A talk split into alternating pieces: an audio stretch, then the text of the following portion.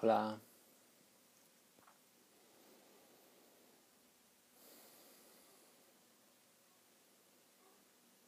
Vamos a empezar con, con la entrevista a María de Escurra, profesora de Ayurveda y una gran amiga. Esta es la segunda entrevista que vamos a hacer juntos y, y en esta, bueno.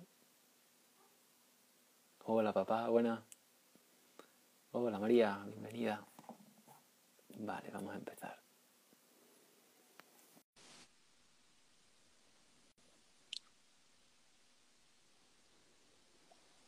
Esperando que se conecte. Hola María. Hola Pedro, ¿cómo estás? Bien, bien, con muchas ganas de, de pasar un ratito contigo. Qué bueno, sí, sí, se dio finalmente, costó, pero lo logramos. Sí, sí, sí. Cambio de, de estación, te veo muy abrigada. Yo vengo de pegarme un baño en la playa. Ay, qué lindo. Sí, jugando ahí Sí, con sí, mi- acá estaba listo, pero se nubló y cuando se nubla todavía hace frío, ¿qué va a hacer? Todavía estamos en invierno. Bueno, qué, qué bueno. Me, me alegro mucho de verte. Sí, Vale, bueno. esperamos ahí que, que se conecte un poquito la, la gente y yo te comento así, ya, ya te comenté un poco por mensaje cuál era la idea, pero he estado ahí como dándole un, par de, vueltas más. Y la, para mí la idea es la siguiente. Esta es la, segunda entrevista que, que te hago. Y entonces, bueno, para quien, para quien no conozca a María, María, se, entre otras cosas, pues hace, hace cursos y- y da mucha formación con respecto a la medicina ayurveda, que va combinándola con, con, otra- con otras áreas como la bioneuroemoción, las constelaciones familiares y diferentes herramientas que ya ha ido adquiriendo a lo largo de, de su vida. Corrígeme si, si me equivoco en algo, María. Y entonces, No, no, pues, va muy bien. Yo, yo la conocí a raíz de sus vídeos de YouTube acerca de, de Ayurveda. Si alguien quiere iniciarse un poco en, en esta medicina ancestral, pues yo lo recomiendo un montón. Y luego acabé haciendo sus cursos y, bueno, y se forjó como, como una, como una amistad cuando ya vino a España y todo. Entonces, bueno, en la entrevista anterior eh, yo me centré mucho en conocer tu, tu metodología, tu, tu- cómo es tu trabajo, ¿no? También para que otras personas lo pudieran conocer y, yo entender un poquito más sobre todo la parte de la bioneuroemoción, de las constelaciones. Si alguien quiere conocer esa parte, pues tiene la, la otra entrevista y mucho más material.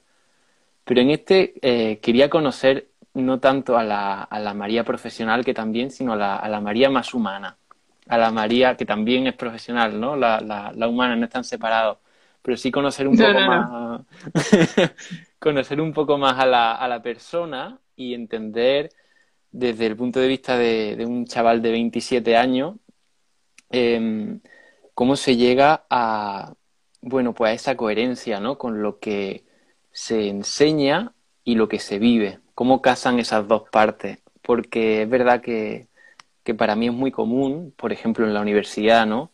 Puedes encontrarte a un profesor en una medicina de, en una facultad de medicina hablándote de salud, pero en realidad esa persona no, no aplica a lo mejor eso en su vida, ¿no?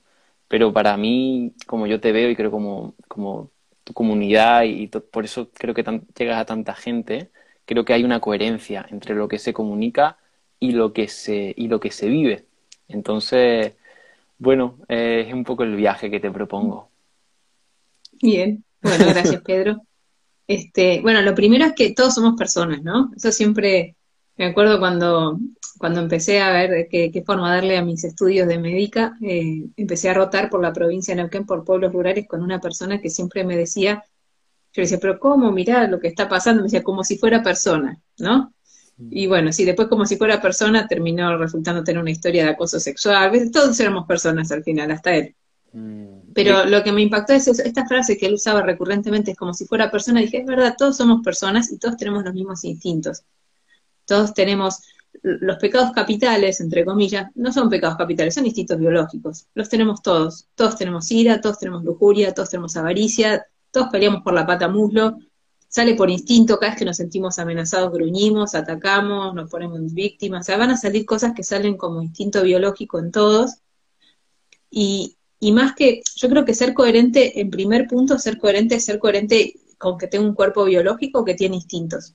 ¿sí? Y que si yo quiero comer sano, cuando me pongan adelante una torta se me va a hacer agua a la boca, no, no es, esto no, es biológico, o sea, no, yo lo veo a mi perro y, lo tengo que entrenar bastante para que no se coma. Que solamente me ha llevado un, entrenamiento conseguir bajar el plato, apoyarlo y decirle ahora sí, y entonces ahí avanza y come, pero lo demoro dos segundos.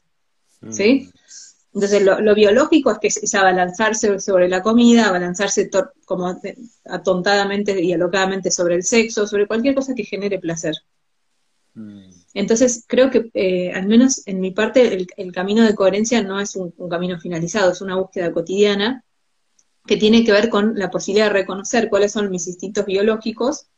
Eh, mis perros me enseñan un montón sobre eso, la verdad, como para poder verlo sin tapujos, ¿no? Como, bueno, es así. Eh, si estoy con alguien, bien, ¿viste? me queda una galletita y aparece alguien, ay, ay, ay, galletita que me queda. Bueno, toma. Pero digamos, lo, biológico sale y cuando uno lo puede reconocer se puede reír de eso. Y a mí me gusta mucho esta frase del curso de milagros que dice que el ego apareció cuando nos olvidamos de reír. Mm. Nos tomamos en serio la identificación con la forma. ¿Sí? Entonces, bueno, los instintos biológicos los tenemos todos, no somos ni buenos ni malos por tenerlos, simplemente están. Y si nos lo podemos tomar con humor y darle un lugar, podemos ver, bueno, ¿qué lugar le doy?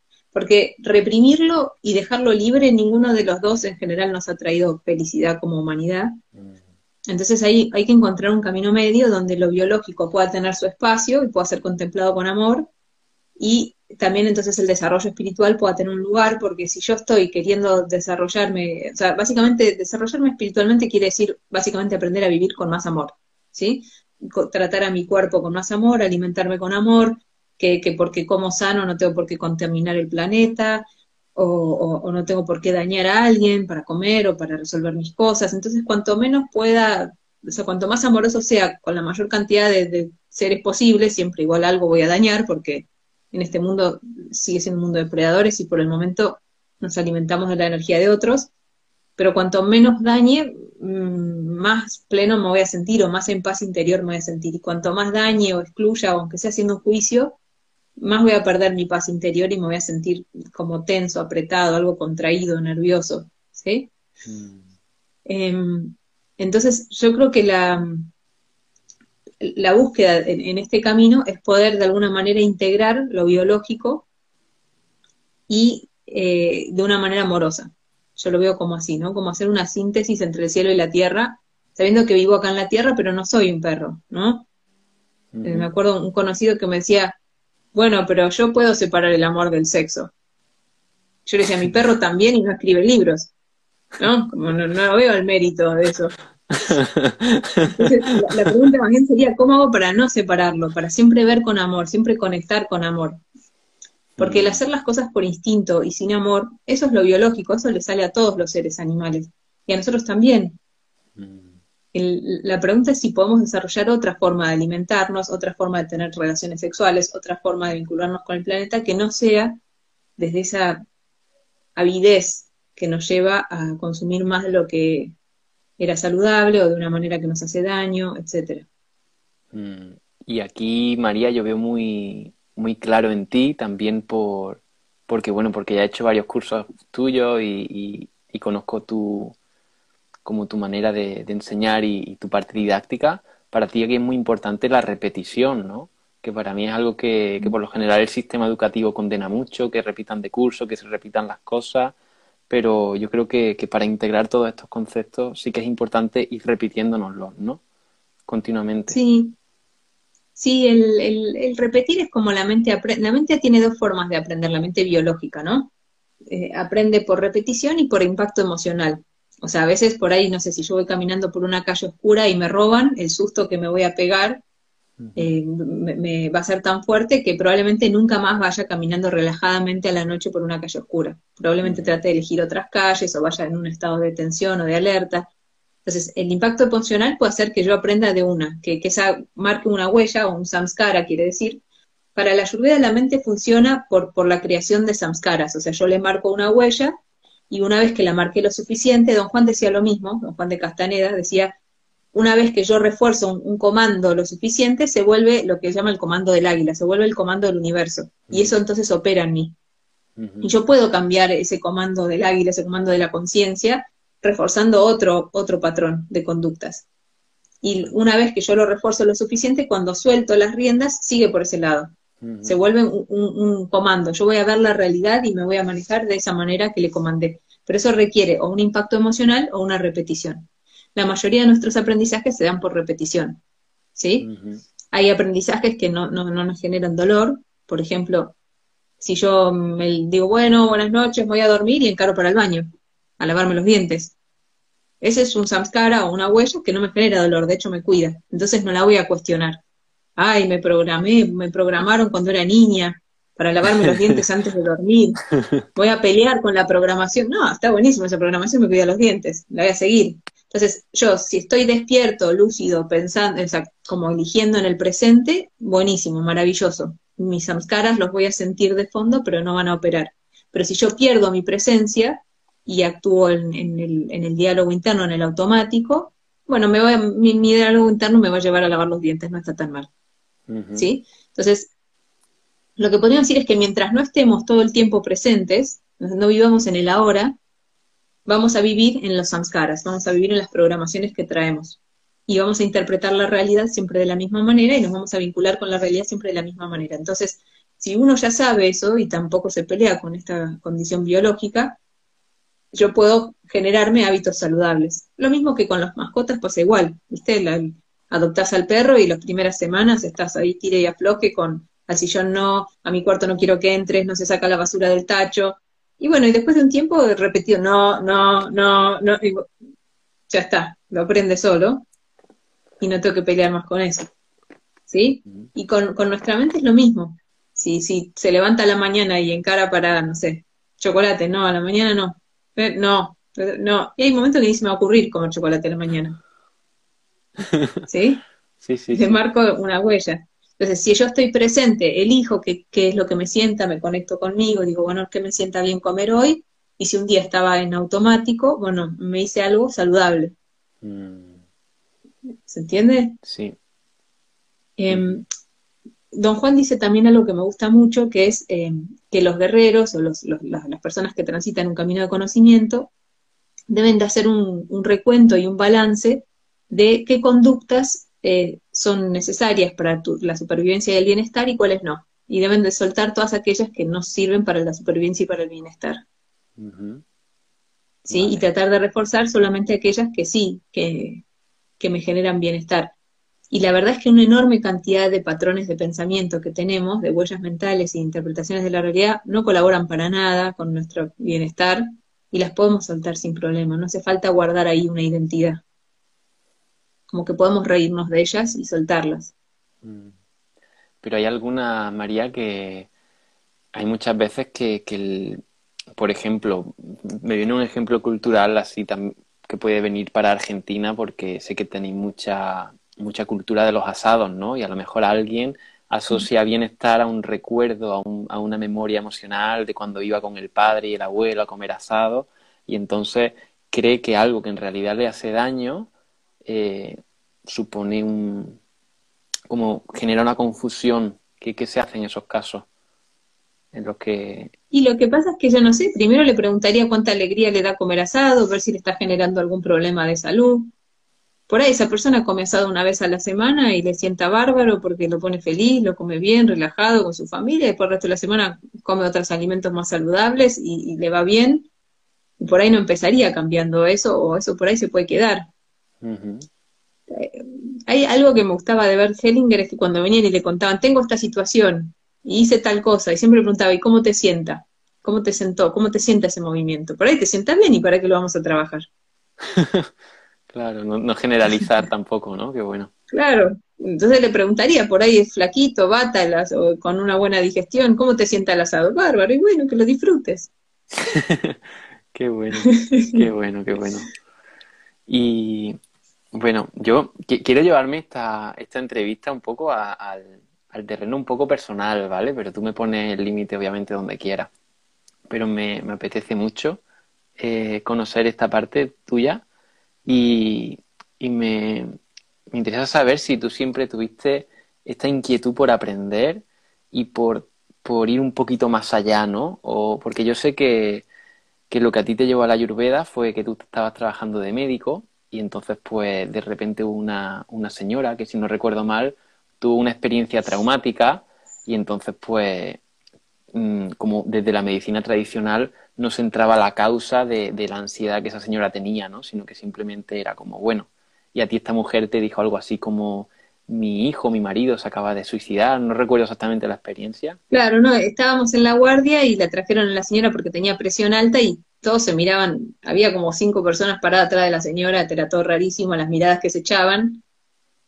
Y bueno, yo le di la medicación para la presión y les pedí a todos que salgan. Y ahí le pregunto a la señora, ¿qué pasó? Y me dice, no, entré a mi casa y este hijo que estaba parado acá atrás mío se, había se colgó y, justo entré, entonces me puse a gritar, entraron mis otros hijos, lo descolgaron. O sea, mm. este hijo que está acá atrás acaba de querer suicidarse. Mm.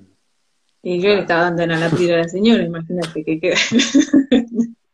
y para ti era, claro, y ahí se hace evidente que, que claro, que la, que la tensión alta no, no vino porque sí, ¿no? Como esa, esa relación causa-efecto. No, y que, y que está bien, funcionó, le bajé la presión, por ahí la señora decir, bueno, al menos no se hizo una CB de la angustia y está buenísimo, o, darle un clonazepam y que se relaje, pero igual eso no es una solución a largo plazo. Entonces, de vuelta, los medicamentos no es una, funcionan bárbaro. Yo, yo tomo también si tengo algún dolor intenso o, si necesito un antibiótico, lo voy a tomar y agradezco que lo tengo y después me preocupo de reflorar el intestino y demás. No hace falta, por suerte, hacer las experiencias de manera tan brutal como en el pasado, que por ahí me tenía que pasar, no sé, 21 días con una neumonía para. No, me tomo el antibiótico, lo resuelvo, refloro, agradezco, medito y después me pongo a ver qué pasó con un nivel de energía física mayor que el que te deja después una neumonía.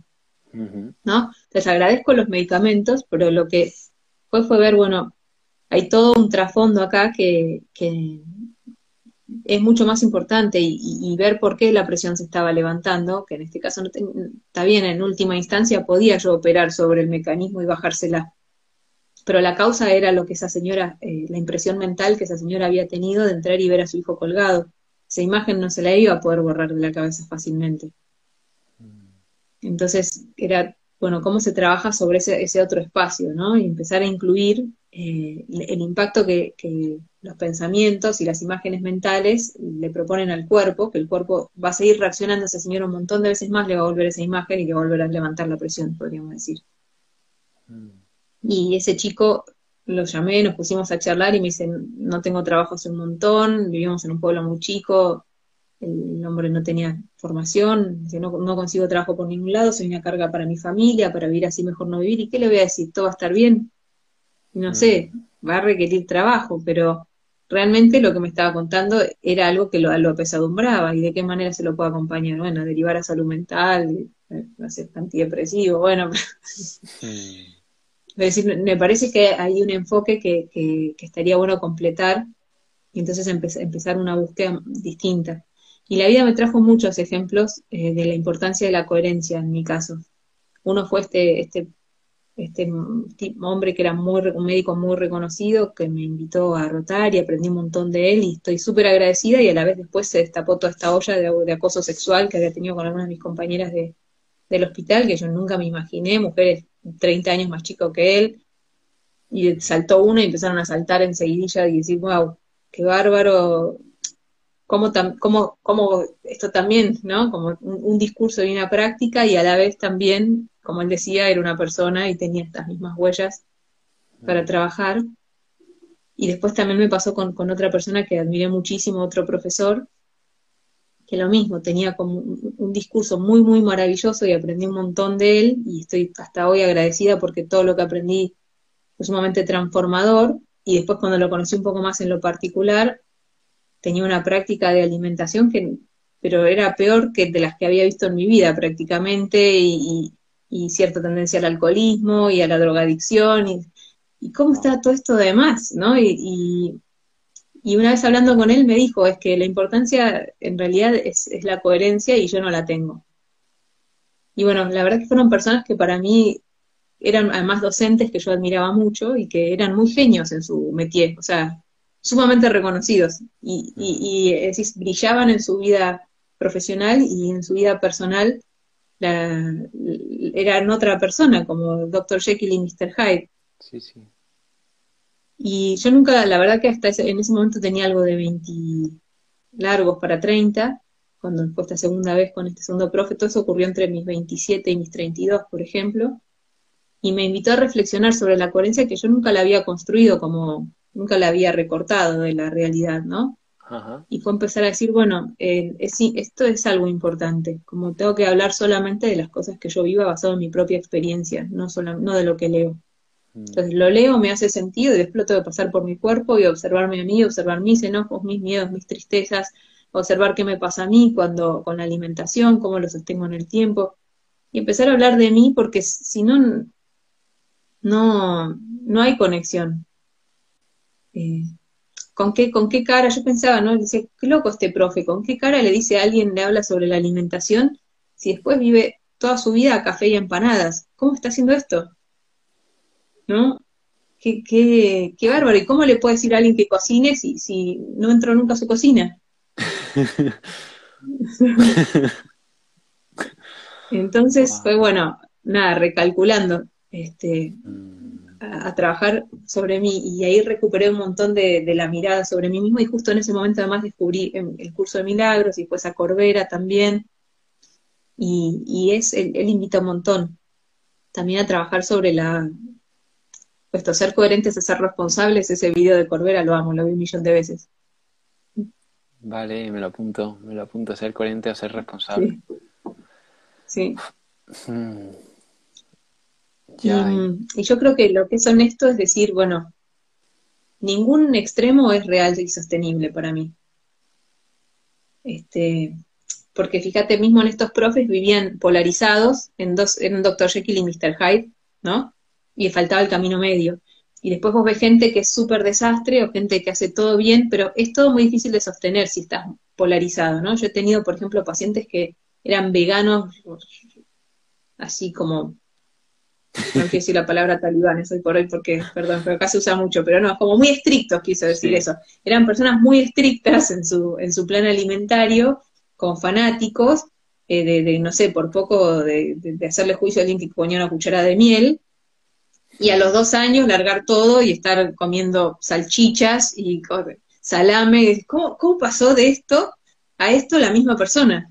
Tal cual. ¿No? Y en realidad es eso, como comprendiendo después trabajando, haciendo el posgrado con Corbera, y esto es entender que la mente construye el mundo por oposición y que a veces es necesario vivir un extremo y el otro para después eh, hacer una síntesis. Pero lo importante es que en, el concepto de uno esté esa, esa, posibilidad de ir hacia la síntesis y decir, bueno, ahora por ahí, para encontrar cuál es mi propio orden, voy a vivir una época muy ordenada y una época muy desordenada. Por ejemplo, la época muy ordenada puede ser que me ponga en pareja con alguien obsesivamente ordenado y después yo vivo una época de desorden total cuando me separo, conozco los dos extremos y después sintetizo qué me gustaba de cada uno y armo un camino medio. Y yo creo que en lo alimentario va un poco por el mismo lugar, y es un poco lo que proponía este hombre Gerson, el, señor que trabajaba con, terapia, la terapia Gerson de alimentación para tratar el cáncer, entre otras enfermedades, que él decía 75-25, 75 sano, 25 social. ¿no? Y yo lo leí, este viejo llegó hasta los noventa y pico de años, ayudó a un montón de gente, y eso me parece re sostenible, 75-25 me parece re sostenible en el tiempo. entonces yo lo empecé a hacer en mi vida. Vamos a hacer una segunda parte. Vamos a esperar a María y seguimos. Vale, María. Pedro, ¿me escuchas? Sí, ahora sí. Es que la notificación de que llevaba mucho tiempo usando Instagram, pero ya estoy. Ay, mirá. Pero estamos en horario todavía.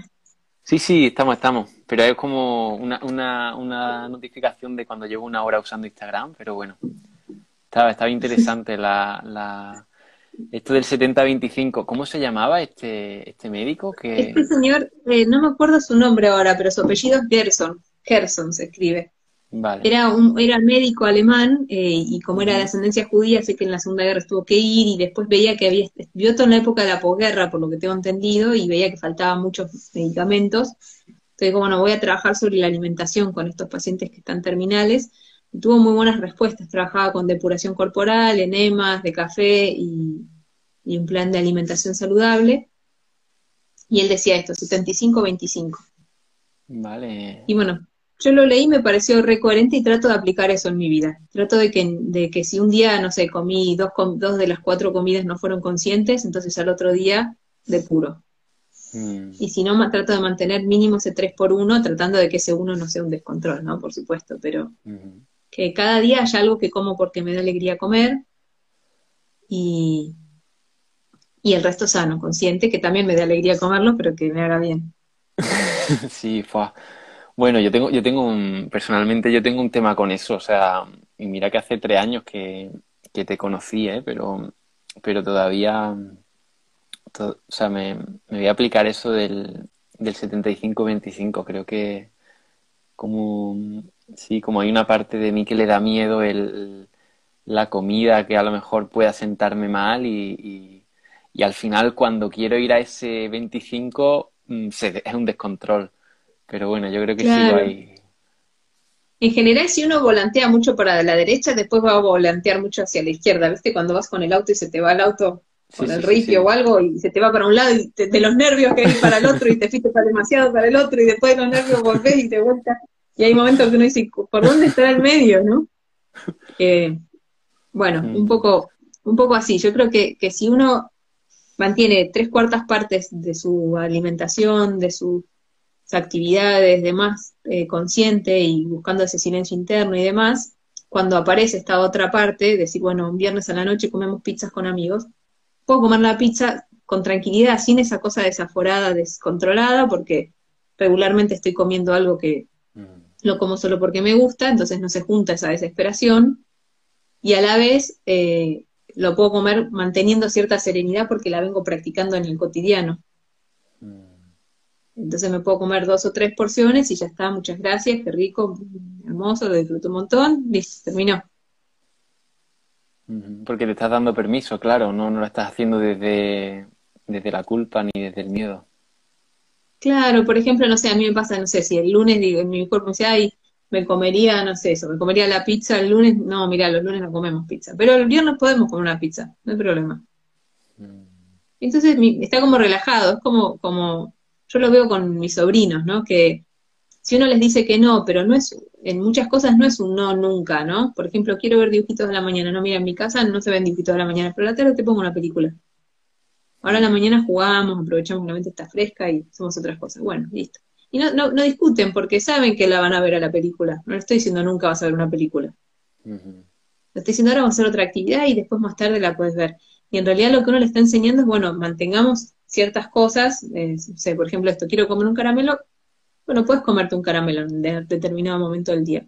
No te puedes comer 10 caramelos. ¿Sí? Pero en un momento lo vas a poder comer. No te preocupes, vas a poder probar todas las golosinas del kiosco en un momento. Todos las probamos. No te va a faltar esa experiencia. Pero, pero vivirlo con serenidad, ya va a llegar el momento. Mm. Sí, veo como como el, el, no tenerle miedo ¿no? A, la, a la experiencia humana. Porque, bueno, muchas veces en este camino que llamamos espiritual, que para mí muchas veces de espiritual tiene poco, eh, como que nos da miedo la, la experiencia humana, ¿no? De, de, eso, ¿no? De, por ejemplo, los niños con las chuches o tener un día de, de descontrol, como mm si nos lo permitimos, si nos permitimos vivirla, igual, igual se nos quita el deseo de hacerlo así. Claro. Y con todo eso, es que en realidad es como, en el fondo va a ser de cómo aprendimos a gestionar el deseo cuando éramos niños, ¿no?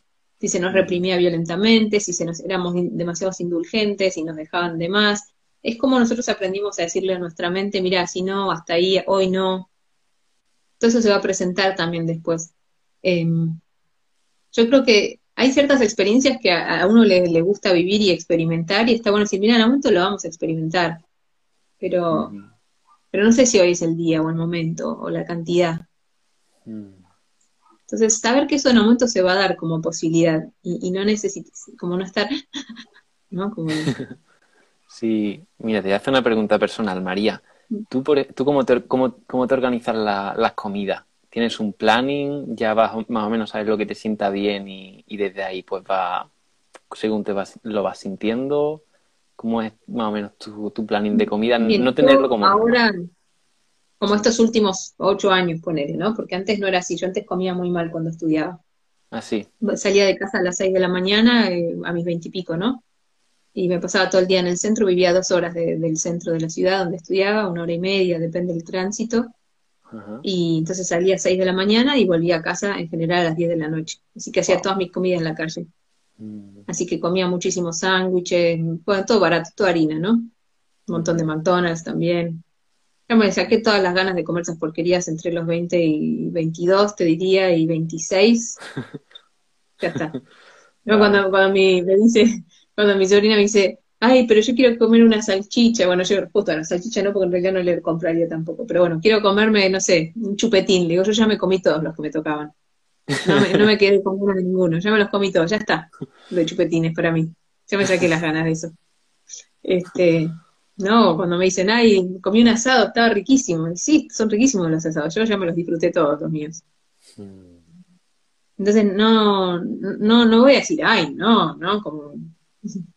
Recuerdo una vez un profe que convidaron un caramelo, ay, no, caramelo no, ah, pará, dale, si cuando eras chico te encantaban los caramelos, ¿qué pones esa cara de asco ahora? Vas a decir que los caramelos son feos.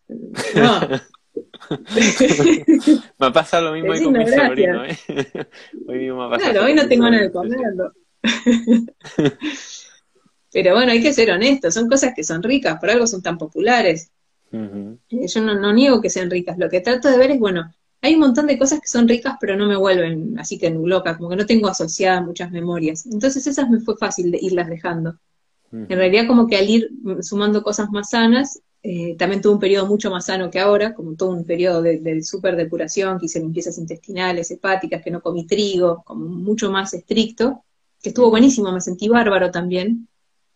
Y ahora es como que estoy en una fase medio media. A veces hago procesos de depuración, pero en líneas generales hago más relajado. Eh, yo sigo dos planes alimentarios que en mi caso por mi constitución son muy distintos. Como que está mi alimentación de invierno y mi alimentación de verano, que no se parecen para nada, ¿no? Pero como mi alimentación de invierno, se vivo en un lugar muy frío, eh, entonces como mucho cocido y dentro de eso cocido como un montón frisado, porque me hago un montón de guisos. Entonces, eh, mi comida de invierno es más monótona y más recurrente, muchas sopas, muchos guisos, muchísimo arroz, verduras al horno, verduras al vapor. En general me voy levantando y voy viendo ese día que tengo ganas y me lo voy haciendo. Eh, en, mi, en mi caso en lo particular me funciona repetir porque me, es más fácil. Entonces, no sé, hago galletitas de avena para tres días o compro algún budín, algo así vegano, para un par de días, compotas, eh, leche vegetales, a veces, a veces granola, pero en el invierno es raro. Como que mi dieta de invierno es un embole, es aburridísima y me encanta cuando se termina el invierno. y empieza a variar. Y después en el verano es mucho más versátil, como que puedo digerir muchísimas más cosas que me caen bien. Entonces en el verano me pregunto mucho más qué me dan ganas de comer y la respuesta es más variada.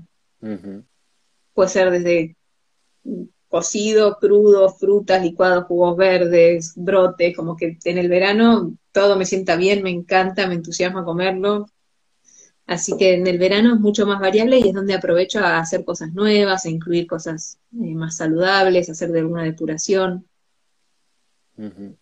Genial. Tiene momentos y después siempre el, como que de lunes a jueves soy, o de lunes a viernes al mediodía trato de ser súper prolija en lo posible alguna excepción, pero cumpleaños, pero en general es súper prolijo.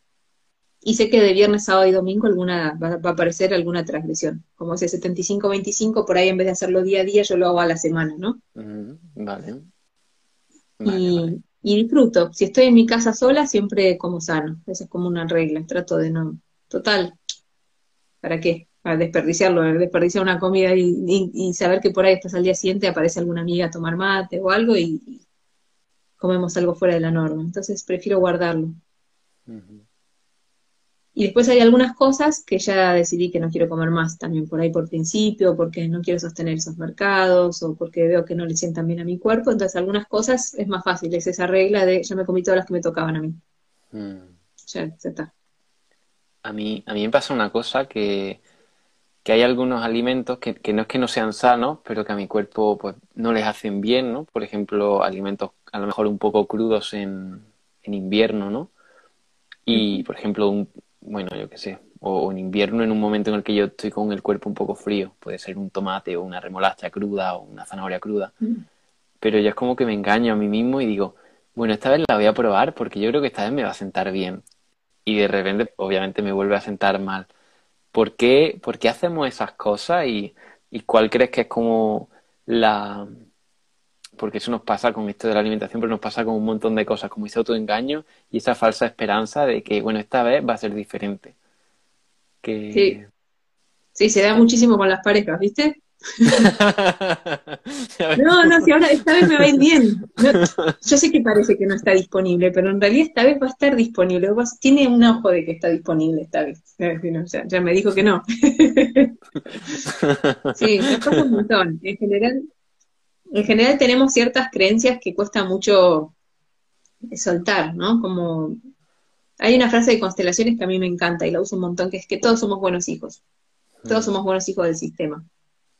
Y, un montón de estas resistencias tienen que ver con sostener como creencias o formas que, son del árbol y están así un montón. Como bueno, ahora las cosas van a ser diferentes. Pero ¿y con la alimentación? ¿Y con la alimentación? Y lo que pasa es que habría que ver cuál es el beneficio que sacas de eso. Primero que igual hay toda una etapa que, que, tiene que ver con la investigación, ¿no? Porque yo tengo 42 y vos tenés 27 y eso es una diferencia. Porque es lo mismo, yo ya hice un montón de estupideces que ya no, no voy a... Yo me acuerdo cuando cumplí 40 dije, ay, qué alivio.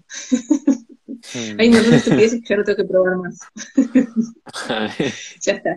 Ya no voy a saltar en parapente, ya no me voy a tirar de un puente, ya... Hay cosas que ya está. No me interesa más hacer. Y por ahí hay una edad, en los veintipico, que es, podría hacer esto y te, irías en barco a viajar por Vietnam, y podría irme en barco a viajar por Vietnam, ¿por qué no podría ir en barco a viajar? Bueno, ahora ya sé que no voy a ir en barco a viajar por Vietnam, ¿sí? Pero como que hay cosas que ya se sueltan. Entonces hay toda una etapa que es, y que podría, podría comer, podría, pero cómelo, pruébalo, y fíjate cómo te sienta. El tema es que hay, una, hay un montón de experiencias que uno tiene que vivir. En, en, en, las parejas lo mismo pasa, ¿no? Como que, bueno, hay un montón de experiencias que uno las vive y después, ¿qué te pasó? ¿Cómo te sentó? Y me sentó fatal.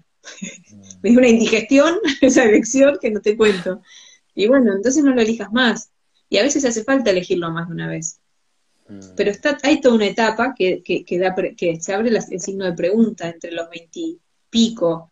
Uno viene de que mamá y papá nos digan lo que tenemos que hacer, no tenemos que hacer, lo que sí, lo que no, y después hay todo un momento donde uno sale, parece que se las sabe todas, le va a enseñar a mamá, a papá, a todos, después se da cuenta que no es tan sencillo, y después viene la etapa realmente de trabajo donde uno empieza a elegir.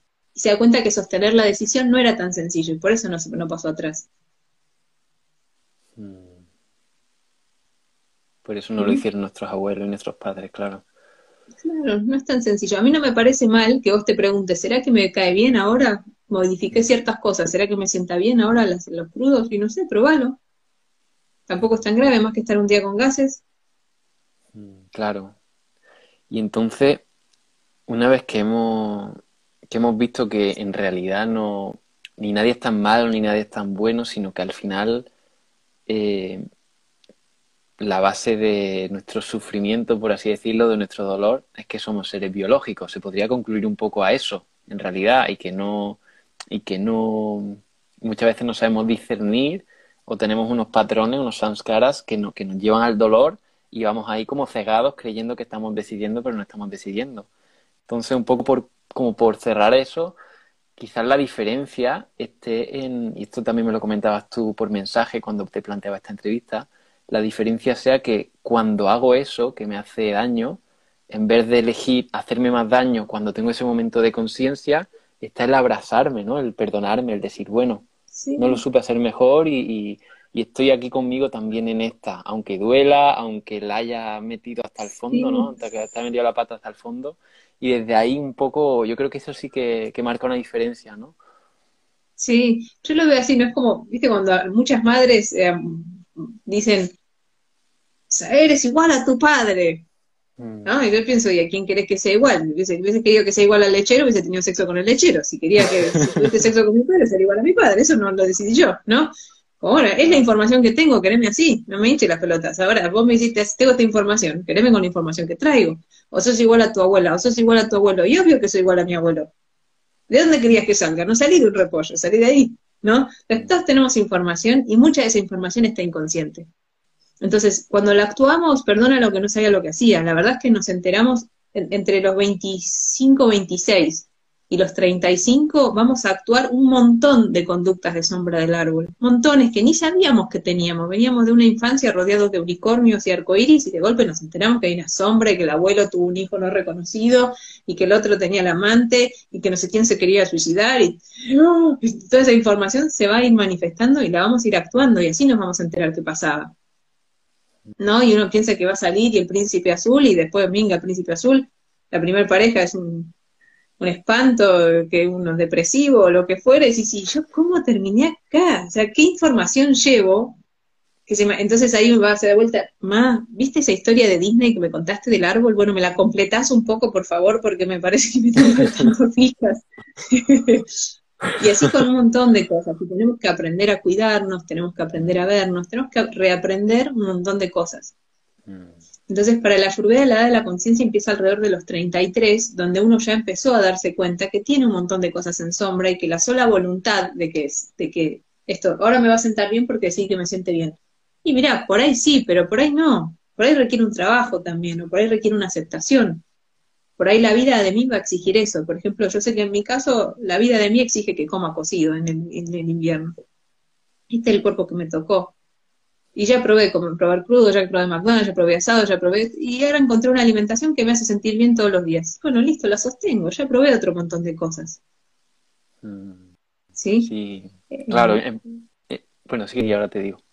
No, me acordaba de una canción que no me acuerdo nunca de quién es, pero que, que dice eso, ya fui, ya fui esto, ya fui aquello, ya fui de izquierda, ya fui derecho, ya fui de, no sé cuánto, ya fui católico, ya fui budista, ya fui todo, yo ya fui, dice.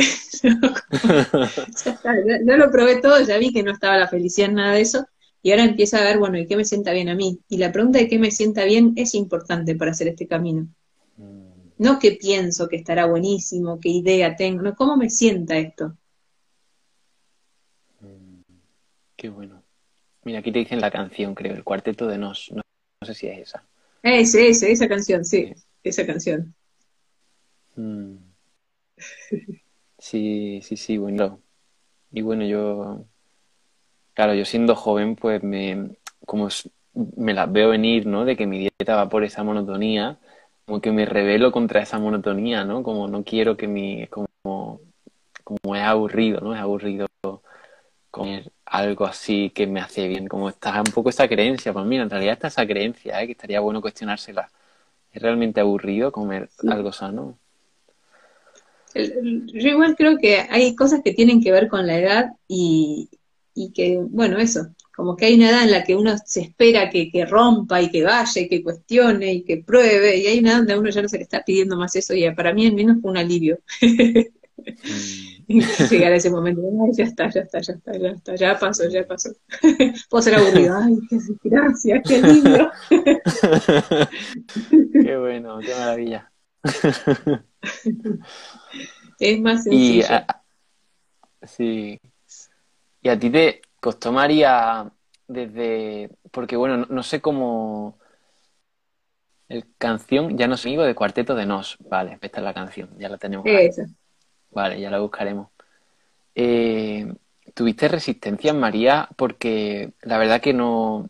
Me encantaría viajar al, al, pasado y, conocerte, ¿no? Cuando tenías mi edad o unos años menos y ver cómo era esa María, estudiante de, medicina. Sí, no me hubiese reconocido ahí. No, ¿no? Porque era otra persona. no, pasaron un montón de cosas y la verdad es que para mí en mi caso al menos el, gran dolor fue, fueron, el gran despertador fueron dolores. Mm. Claro. Y, bueno. Y bueno, fue, fue vivir experiencias que sí me metí en esto con toda la inconsciencia y la buena voluntad, pero con toda la inconsciencia, y después eso me dolió un montón y dije, nunca más en mi vida voy a volver a vivir esto. Y al menos en mi caso en particular se dio una síntesis entre que estaba teniendo estos trabajos en, en las guardias que no me gustaban y armar una pareja con alguien que tenía un nivel de, era, era, lo amaba, tenía un montón de cosas que me dio muy, muy, muy buenas y que al día de hoy de vueltas es maravilloso todo lo que se generó gracias a ese vínculo, pero tenía un montón de cosas sumamente dolorosas, de, inconsciencia profunda, que, dije, nunca más en mi vida voy a volver a crear esto. O sea, yo me tengo que poner a verme a mí misma porque yo dos veces esto no lo vuelvo a vivir, fue demasiado duro. Y al menos eso es lo que yo le agradezco. Y, viendo el camino de un montón de personas, es ese momento, no sé, dejar cuenta eso, ¿no? Como ese momento donde se quiso suicidar y que ya no daba para más. En, en Muji fue la pérdida de un hijo. En, como que muchas personas cuentan situaciones que sí, esto es demasiado duro. Yo de, con, de esta manera o esto no me lo vuelvo a preparar. Mm. Yo así no quiero vivir más. Y e, e, esa, esa, es una certeza de que no, no importa lo que me lleve, no importa lo trabajoso que sea, después de ahí hice un montón de cosas, ¿no? Bueno, hice los posgrados con Corbera cuando estaba empezando, él, después en otros cursos después de más de los nuevos, hice constelaciones, hice un montón de cosas después de decir, yo dos veces esto no lo voy a vivir, y en, en un montón de personas de los pacientes que sigo, ese, ese tengo que hacer un cambio, esto no da para más, lo da un síntoma. Claro. ¿sí? A veces es una relación, a veces es una enfermedad de un familiar y a veces es un síntoma, pero es algo que te genera tanto dolor que, uno que venía como con esta cosa media inocente de, bueno, bueno, de algo hay que morir, bueno, sí, pero cuando estás por morir en serio ya no te parece tan divertido. Y algo se despierta y madura y, y por más que aparece la perspectiva y la posibilidad de reírse de la vida y de entender que hay muchas cosas que son absurdas, también uno se vuelve humilde ante el dolor.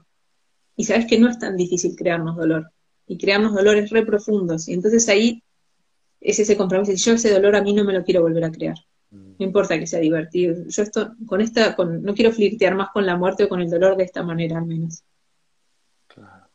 Mm. Sí, es como que vamos haciendo concesiones hasta que la vida nos dice, bueno, a ver si a ver si aquí también quieren, ¿no? Y llega un momento ya como de no retorno.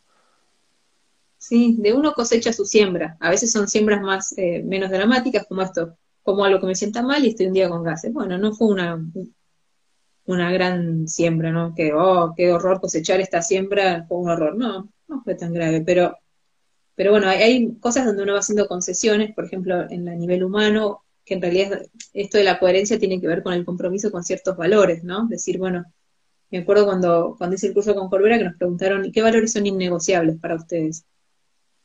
Y nunca me lo había sentado a pensar qué valores son innegociables para mí. Me di cuenta que muchos de esos valores que en realidad son innegociables y yo los, siento en mi corazón como algo importante, yo los negociaba con esta pareja y porque los negociaba en mi propia vida.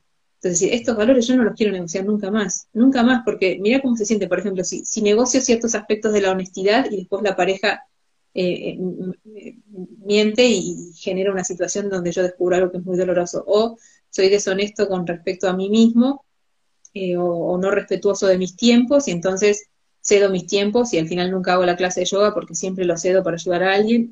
mira cómo yo estoy cediendo cosas que después me hacen dolor, me, es doloroso. Después un día me levanto con el cuello duro porque hace tres semanas que cancelo yoga para ayudar a otros, por ejemplo. Mm. ¿Sí?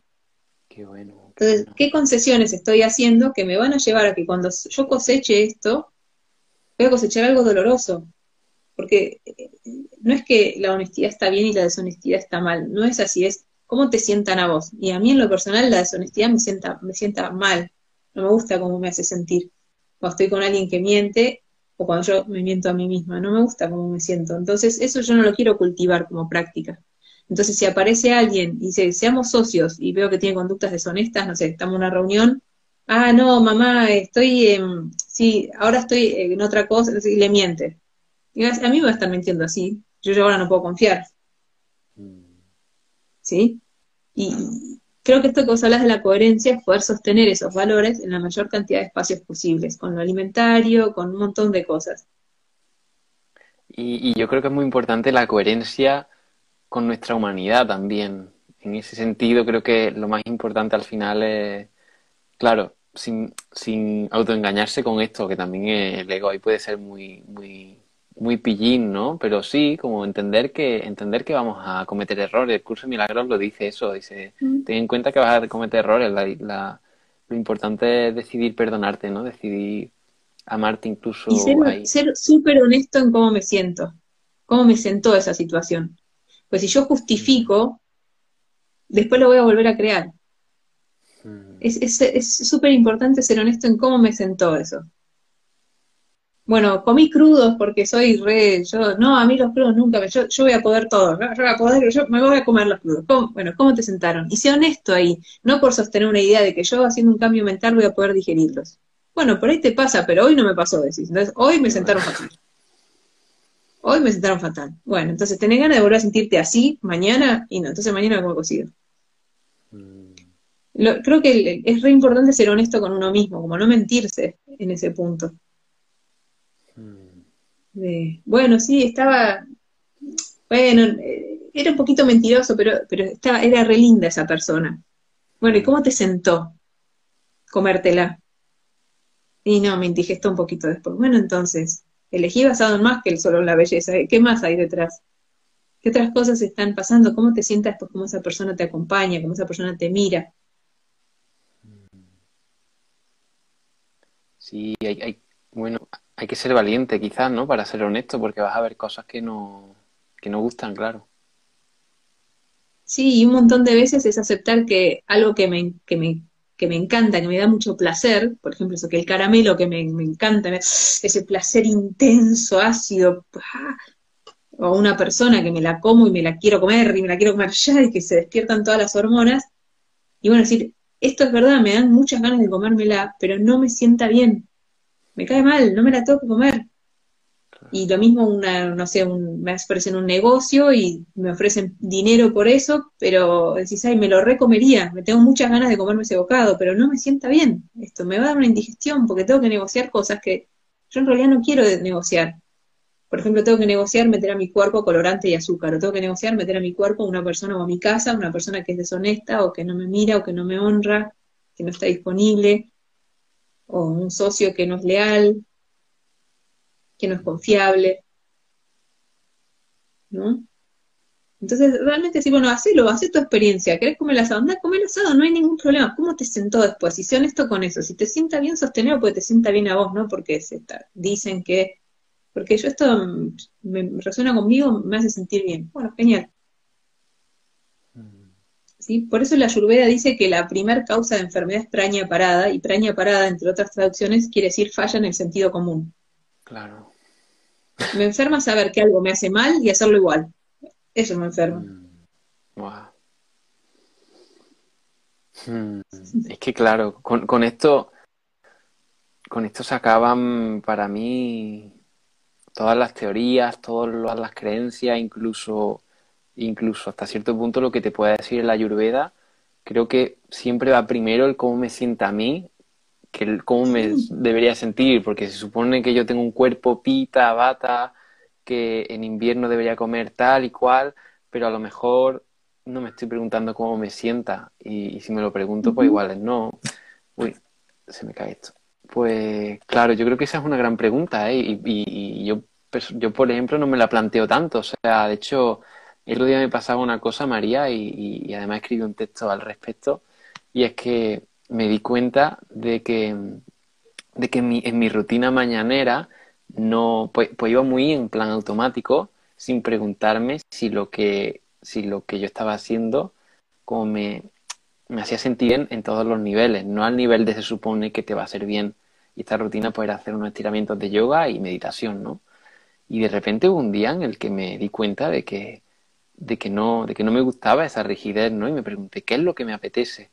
Y de repente tuve la oportunidad, porque era un día que tenía la mañana libre, digo, pues lo que me apetece es irme al mar con la bicicleta y meterme a, pues venga, va, dale, ¿no? Como juega un poco y, y, fue maravilloso porque sentir esa libertad de qué es lo que me apetece, qué es lo que me gusta. Y bueno, cuando ya me di cuenta, después de un año de mucha rigidez de vegano y de infusiones y no sé qué, digo, pero si es que no me gusta el tofu, si es que no me gusta la infusión de hinojo y la tomo ahí como, digo, no, no, me, me, me gusta a lo mejor un vasito de leche calentito con canela, que tampoco te estoy diciendo, ¿sabes? Y, ese, volver a, bueno, ¿y qué, es lo que realmente me sienta bien? ¿Qué es lo que es súper importante? Sí, además, a mí lo que me pasa es que me sorprendo, por ejemplo, que digo, bueno, eh, no sé, a veces mi cuerpo dice, ay, qué ganas tengo de comerme, no sé, un alfajor, por ejemplo como que unas ganas locas, ¿no? Que tiene un montón de asociaciones acá. Bueno, entonces dale, voy a ir a buscar, acá hay justo muchas ferias artesanales, hay mucha gente que hace casero. Entonces, bueno, dale, chocolates, harina blanca, dulce de leche, pero elijamos algo entre todo de buena calidad. Entonces compro uno, lo como y se me van las ganas. Y después por ahí por meses no me vuelven a agarrar. Mm, sí. Sí, entonces hay que como ir tratando de ver. Ahora, si mi cuerpo me empieza a pedir un alfajor por día, le voy a decir que no. Mm. ¿Sí? Pero es tratar de ver. Y después hay cosas que no, que ya no, no se comen más. Que no, no, no voy a volver a comer, ya está. Esto, por ejemplo, salchichas. Bueno, no, yo entiendo que mis sobrinos tienen que vivir la experiencia de comerlos en algún momento, si ellos quieren, no hay ningún problema que la coman con sus padres, yo no se las voy a comprar. Hay, hay, ciertos puntos que no, mira, tanto no, no me pidas, ya, ya está, ya sé lo que tienen eso dentro, no te lo puedo comprar y dártelo. Me siento en falta.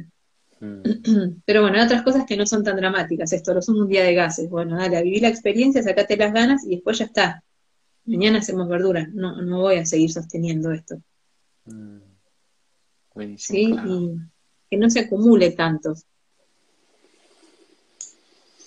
Hmm. Sí, em, hay un, hay un cuento budista de un hombre que, que, estaba meditando, meditando, meditando y, se le aparece Buda y le dice, o no sé qué sabio, dice, vení, vení conmigo. Entonces lo lleva a un lugar y, y entra en un palacio lleno de oro y de comida y de manjares y le dice, bueno, vas a pasar acá una semana viviendo como en total opulencia, con todo de oro, todo maravilloso. Bueno, lo vive con todo así, saca todos esos gustos y le dice, bueno, listo, ahora estás listo.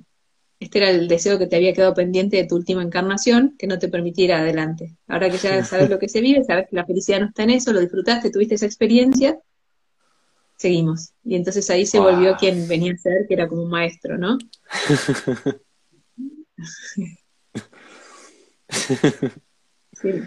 Esto que vos me decís, no le tenés miedo, yo creo que es porque yo ya viví esas sombras y no, no me morí ni me perdí, ¿no? Como que ya tuve una alimentación espantosa y ya fui un fanático del gimnasio y ya tuve una pareja espantosa y también tuve la pareja que solamente fue por sexo porque era re lindo y ya tuve la pareja que era para casarse pero era un embole, ya las viví todas esas y las viví a fondo, o sea, le puse quinta, la viví hasta el final, hasta que se agotaron y no dio para más. Y no me quedó ni un pendiente, decís, listo, esta experiencia no la quiero volver a vivir nunca más, ya está, no, no me quedaron pendientes, no la quiero volver a vivir. Eh, ya está. Como en esta última, que fue para mí mi despertador, fue bueno, no, no, no me apuré para separarme. Fue bueno, viví hasta el final, viví la experiencia hasta el final, con todos los desafíos que traiga, y mi sensación interna fue, yo no te tengo miedo, yo voy a vivir esta experiencia hasta el fondo, y después me voy a ir porque cuando sea el momento de irse, porque ya está, porque ahora quiero otra cosa. Mm. ¿no? Y de esa misma manera puedo decir, entonces ya me comí todos los chupetines que me tenía que comer, bueno, ya está, esto ya está, este capítulo lo cierro. No, no vuelvo a comprar, ya está. Se terminó. Ya me saqué las ganas de vivir esta experiencia. Sí. Sí, ¿Sí? te voy a compartir. Sí. Decime, decime. Y, hay, bueno, una, y también te voy a compartir otra experiencia así un poco personal. Bueno, yo ahora estoy como muy muy a full con el curso de milagros, estoy, estoy estudiándolo a fondo y, enriqueciéndome mucho de él. Y bueno, el curso de milagros, para quien esté familiarizado con él, al final es como una vía que te, te facilita y da obstáculos para tener esa, esa comunicación con, con tu propia voz interna, ¿no? Y en mi caso personal, que yo creo que cada persona lo vivirá de una manera, esa voz como literalmente me, me da mensajes muy claros, ¿no? Muy, muy claros como por ejemplo a esta entrevista o, ve por aquí, ¿no? Y cuando tengo miedo a, la comida, porque yo vivo una, una, una situación de miedo, ¿no? Por, por, por, mi propia experiencia personal, ¿no? Eh, y a lo mejor tengo miedo a comer algo que me vaya a sentar mal, pues esa voz me, me dice, ¿no? Como, cómetelo, o sea, como, como lo que tú dices, no mete quinta, no cómetelo y, y, y, incluso si vas a comer mucho hazlo, como vive la experiencia, no, no tengas miedo, ¿no? Un poco como, como viene de fondo, como porque es que no eres un cuerpo al final, que eso ya puede ser demasiado, pero bueno, sí, en, en, en, definitiva es un poco eso, ¿no?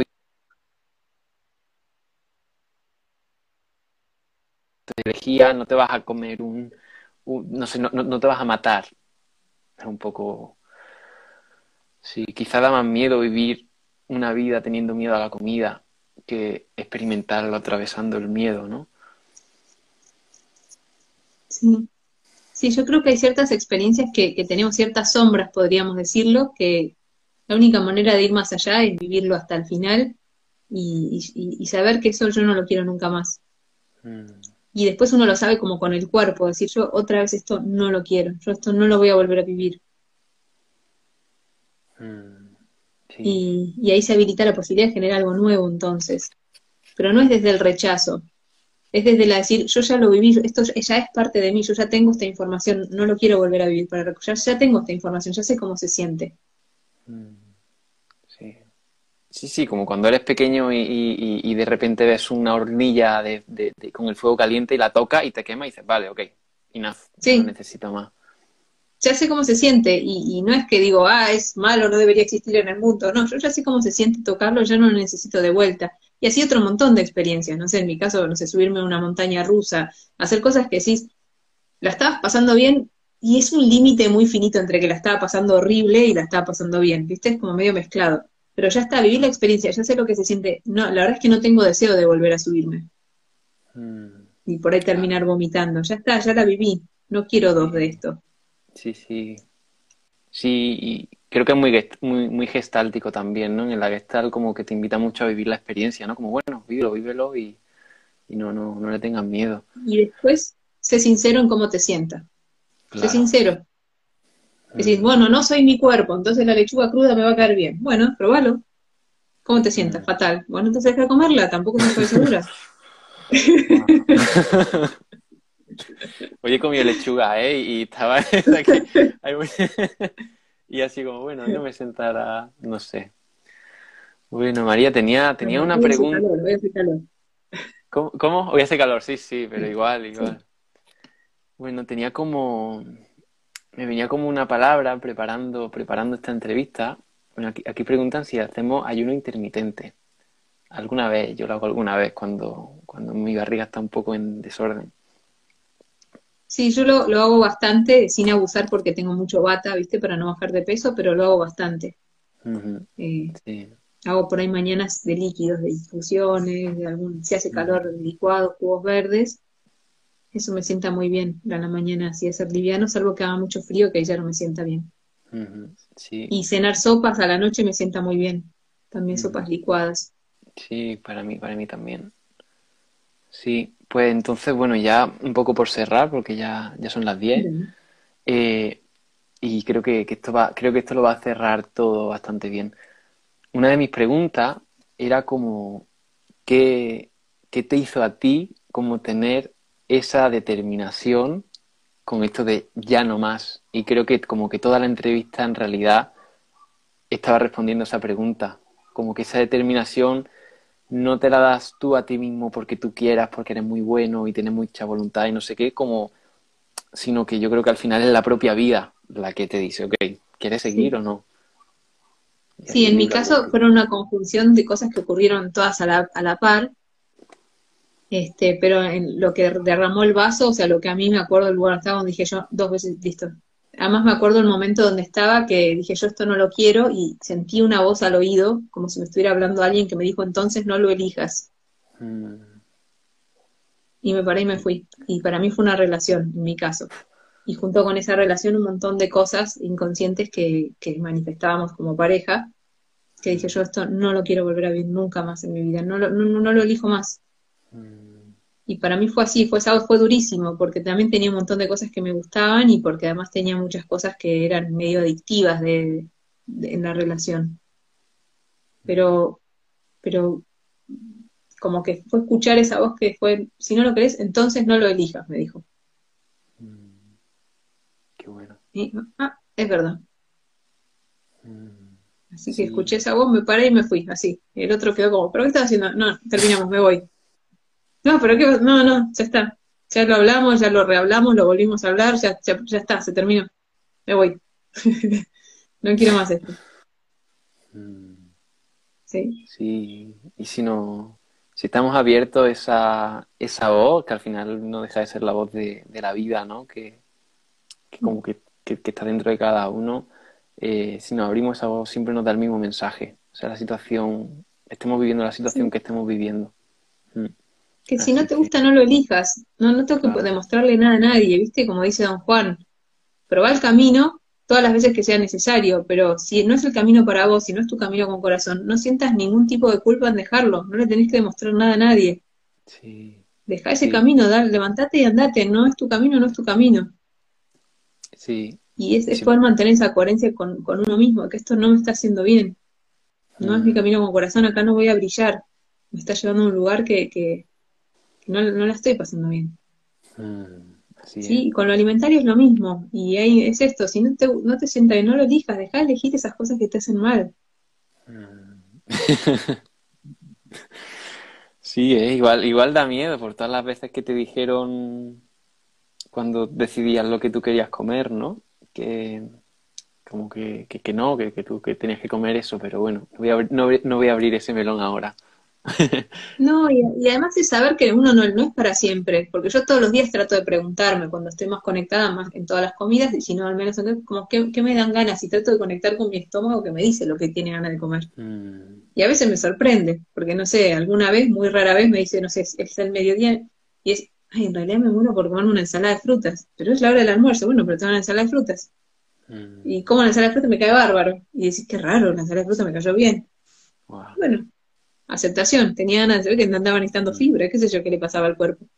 O a veces que me pide huevo y hay veces que después por cuatro meses no quiere huevo. Bueno, no le doy. Ese, ese es un, ese es un buen reto para un Virgo, ¿eh? Con la, con, con la planificación y cómo tienen que ser las Sí. cosas. Es escucharse ahí, tremendo reto, pero bueno, lo, lo asumo, lo asumo. Bueno, y como decía, que no sé si esta frase es tuya, también te la tengo que preguntar porque estoy ahí escribiendo mi primer libro y estoy metiendo algunas frases y, y te quiero preguntar porque es una frase que está dentro, si es tuya esta frase, que para mí ya cerraría todo, que es esa de si perdiste la sonrisa por el camino, recalcula. No sé. Yo creo que, yo creo que es tuya, yo la escuché en tu, en Yo, tu... yo uso mucho el recalculando porque me encanta la gallega que me habla en el, en el Ah. GPS. esa frase, esa frase de, María de Curra y quedará para la eternidad. No sé, no sé si será, pero el recalculando lo uso un montón. Y en mi día a día, ¿no? Como, venía acá, ah, no, pero esto no me hace bien, recalculando. Tiqui, tiqui, tiqui, tiqui, no, para allá. Pues si perdiste, si perdiste la sonrisa por el camino, recalcula. A mí esa frase se me quedó grabada y la tengo ahí como en un, en un marquito. Cuando puedo la cuelgo en el cuarto, sí. Sí, un placer, Me María. alegra. Lo mismo, Pedro, un gusto y un gusto a todos los que se conectaron. Muchísimas gracias por acompañar ahí. Sí, muchísimas, muchísimas gracias. Esto quedará colgado, preguntaba a algunas personitas. Esto estará aquí en YouTube y, y próximamente en formato podcast también para que lo podáis escuchar ahí desde el coche, desde donde vamos. sea. Gracias. Sí, un placer. Bueno, bueno, muchísimas gracias y que tengan una linda noche por allá, una linda tarde por acá los que están en Argentina. Efectivamente, y nada, cualquier persona que, que quiera con María, María Descurra, está en YouTube, está en, en Spotify futura, eh, próximamente, tema de consultas en Turnos María, ¿no? No recuerdo el email para Eh, sí, persona si que quiera no, un turno. eh, para cursos es aprendiendoayurveda.com y ¿Mm? si no en ayurvedamaria.com están todos los datos. Efectivamente. Ahora, próximamente, ¿cuándo empiezas el de Ayurveda y, y la mente parte 1 y el de Ayurveda y alimentación? El, el próximo jueves empiezan varios. Vale, pues Sí. si queréis hacer sus cursos, yo totalmente recomendado. De hecho, yo esto que estábamos haciendo de la repetición, yo ya, ya lo he hecho los dos y a repetir y, y bueno, lo seguiría ahí creando, creando máscara, repitiendo, Bueno. repitiendo. bueno, gracias. Bueno, muchísimas gracias, ¿eh? Gracias, gracias a todos. A Nos vemos, a Pedro. todo el mundo. Chao, chao. Chao, Un abrazo. chao.